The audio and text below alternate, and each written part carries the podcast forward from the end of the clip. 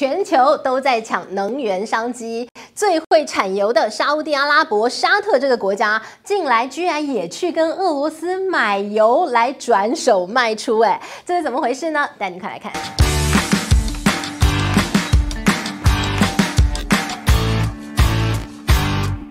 Hello，大家好，我是志玉，今天要跟大家来聊一聊，最近全球都在捞油水，怎么说呢？近来啊，我们看到了这个能源市场啊，可以说非常的热闹啊，而且呢，最近大家都是疯狂抢这这段期间，希望可以多赚些钱。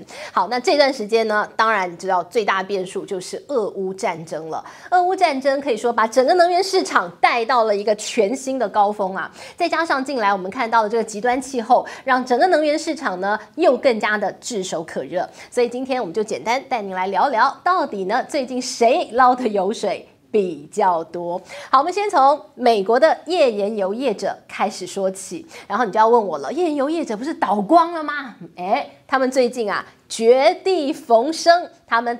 大复活啦，不得了！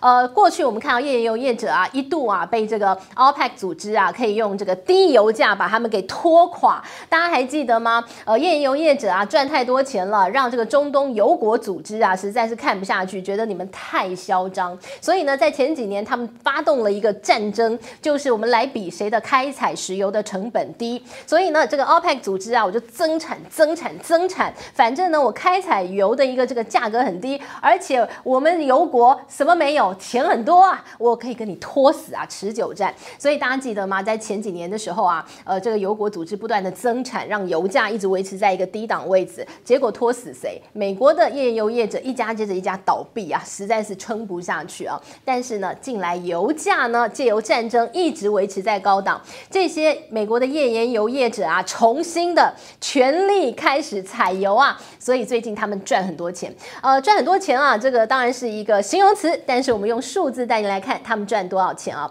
呃，今年在第二季啊，我们看到这个俄乌大战开打以来，你知道他们就开始。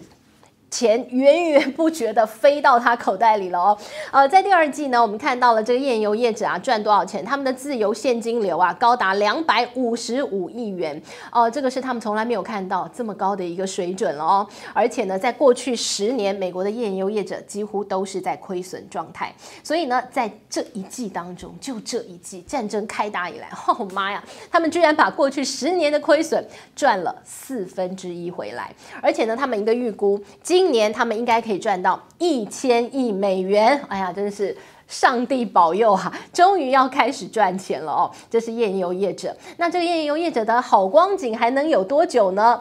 蛮久的哦，因为呢，我们看到了近来，呃，这个油国组织啊，OPEC 组织，不是这个拜登总统为了要压他的通膨，飞到了这个中东去拜会了这个沙乌地阿拉伯的王储，他之前还骂人家这个刽子手，现在还不是要这个低声下气说不好意思哦，你可不可以拜托？多产一点油，呃，这个让油价压下来一点，我的通膨可以舒缓一些。呃，当时呢，意思意思，客气客气哦，考虑考虑啊啊，结果嘞，哎，现在呢，我们看到这油国组织居然说他要减产呢，哇，这个又是狠狠的赏了拜登两巴掌。减产就是油价又会上去，为什么？拜登拜托你增产，你要减产，因为呢，近来我们看到油价开始有略略回落的状况。为什么略略回落？因为呢，两大重点。第一个，我们看到美国联准会不是鹰派升息吗？升息呢，于是大家就很担心经济要衰退了。经济衰退，我的原油它的需求就会少了，那油价会不会掉下来？会吗？哦，那再来一个呢，就是近来啊，伊朗核协议快要谈好了，谈好之后呢，对伊朗的禁运石油的一个制裁就可以取消，也就是伊朗又重新可以卖油到国际市场当中了。那现在看到提供多了，是不是油价也要下来了？这两个预期心理啊，让这个油价呢开始回落。那一回落，这个油国组织就说那不行哎，我我喜欢高油价哎，我高油价我赚得多啊。所以呢，油国组织现在酝酿要减产。好，所以呢，这又是一个可能可以支撑。高油价的一个理由，那我们就来看看现在一些主要的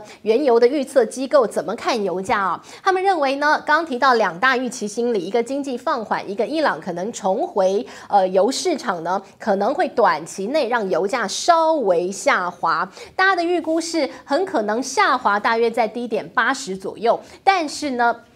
又会因为油国组织要减产。慢慢在往上走，所以呢，这些呃油的一个预测组织认为，在明年油价可能还是会回到一百元美元以上啊，大约在一百一左右，可能会是一个高点。但是呢，有一个前提是啊，如果真的经济放缓的话。花旗的策略分析师就说，如果经济前景真的很糟糕，如果美国的这个通膨啊，哎呀，真的是这个很麻烦的话，呃，那可能被压下来的话。嗯，那这个油可能真的会跟着下来，呃，油就是这么简单，跟着经济走嘛。那你整体经济不好，呃，工业活动没有那么好的话，那那油不需要那么多，你价格就会下来。所以呢，花旗的策略师就认为，如果前提是经济真的很差的话，那油价可能就开始滑落喽。那他认为一路滑落可能会到六十五，那甚至呢到四十五都有可能。但有一个前提就是要经济很差劲嘛。好了，那这些都先不在我们的讨论范围，因为谁知道之后经济如何？和呢？那我们就带您来看，现在到底谁赚得多了哦？好，我们看到这个油的问题，还有一个就是俄乌大战呢。这个俄罗斯不是也被制裁吗？呃，要求所有的西方国家不要买俄罗斯的油吗？但是呢，这个制裁现在回头去看也是很可笑啊，因为呢，这个大家都在买，对不对？连美国自己都偷买，他去买洗产地过的俄罗斯的油嘛。那你你这个回头看，你制裁人家，那你自己又想买，那想买面子挂不住，又去。去洗产地跟印度买，那印度油哪来啊？不就俄罗斯来？所以这整件事情非常可笑。但无论如何，这就是地缘政治，政治的背后就是这么荒唐好笑。好，那我们就来看看哦。现在俄罗斯还是要持续卖它的油，但是呢，它怎么卖法？我打折卖。最近呢，我们看到俄罗斯呢跟亚洲很多的国家都谈，他就说我们来谈一个长期的供油的一个购买合约，那我就七折卖给你，我给你百分之三十的折扣啊。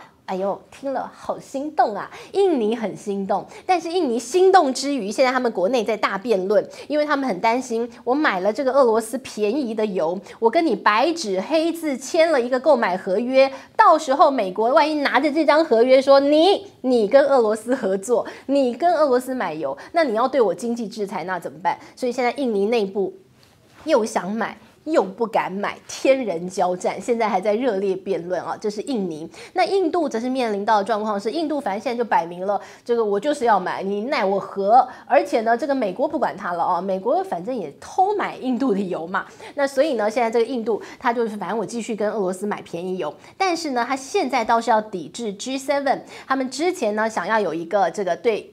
俄罗斯全新的制裁就是呢，要给他定一个这个油的上限的制裁，但印度呢就不想要加入这样的一个制裁的行列啊，而且他反对这样的一个提案，因为印度呢还想要继续跟俄罗斯保有友好的关系，继续可以买便宜的油哦。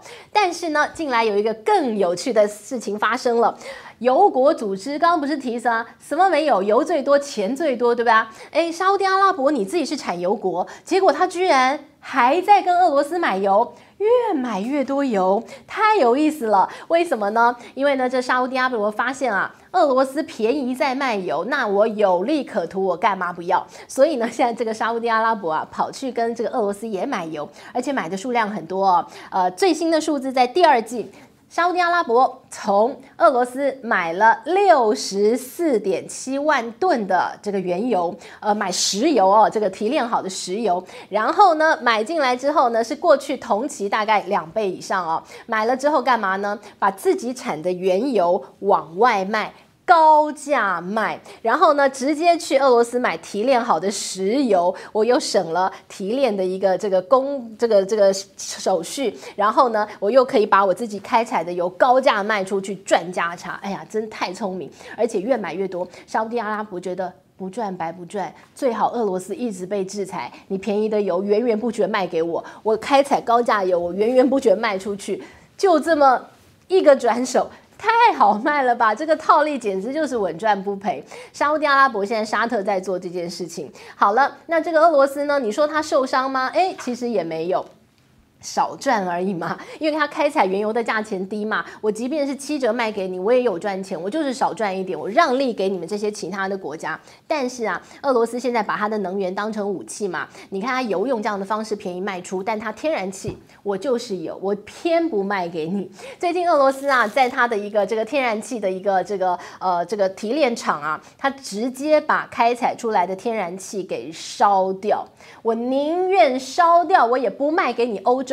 而且呢，这个天然气就在离欧洲最近的地方，我就在你眼前烧掉给你看。我就烧，我也不卖给你。我每天烧，我就烧到烈焰冲天，我就是不卖给你。你看欧洲人是不是气痒痒痒痒痒的？但是呢，俄罗斯干嘛这么做呢？呃，我们看到了，他就是啊，这个要用他的能源惩罚欧洲。你们为什么要支援乌克兰？那当然这是有很多政治，还有他很多背后的一些呃他的政治意图啊，那么他故意的哦。但是呢，也因为啊，这个俄罗斯它这样的一个动作，让天然气的价格不断不。断的飙高，因为它就非常少量的释出到市场当中。那在市场上，你看需求那么多，供给只有杯水车薪，当然价格就往上飙。大家知道，现在欧洲的一个天然气的价钱已经是过去的五倍多，它涨幅是百分之五百五十，非常可怕的涨幅。所以我们看到了，你说在这样的一个能源市场当中，有输家吗？哦，有，你要消费能源的，你可能是输家。但是呢，这些卖家，不管你是转手，亦或是我卖高价，或者是我多开采，你看到这些产油的国家。似乎没有输家，反倒呢是你是这个能源的依赖国，你可能现在就压力非常大了哦。好，那最后我们就带您看，哦，你说这个最会赚钱的我们的巴菲特爷爷啊，最近他的动作就非常耐人寻味了，他大力加码了美国的西方石油这个传统的石化产业。过去我们会觉得。绿能、再生能源，这才是未来的趋势嘛。我们看到了过去的巴菲特不就投资了中国的比亚迪吗？电动车产业，那他也从中大赚钱嘛。但近来他在卖掉这个比亚迪电动车的一个股票，他转进了传统的石化产业。西方石油，那当然呢，我们看到今年透过西方石油的持股啊，巴菲特爷爷啊已经大赚了一千美元以上了哦。所以呢，我们从这个巴菲特他嗅觉非常灵敏啊，他的投资眼光非常精准，而且非常有远见啊。他又重新的把他的投资的一个布局又回到了传统的石化燃料业当中。他是不是看到了端倪？看到了地缘政治底下这些能源的一个这个呃这个互相博弈啊，可能会持续让油价维持在一个高位，所以他才。做这样一个投资，那同时间呢，也看到了，呃，现在呢，地缘政治也影响了整个能源的投资的一个脚步跟处，这个看到了一个这个方向哦。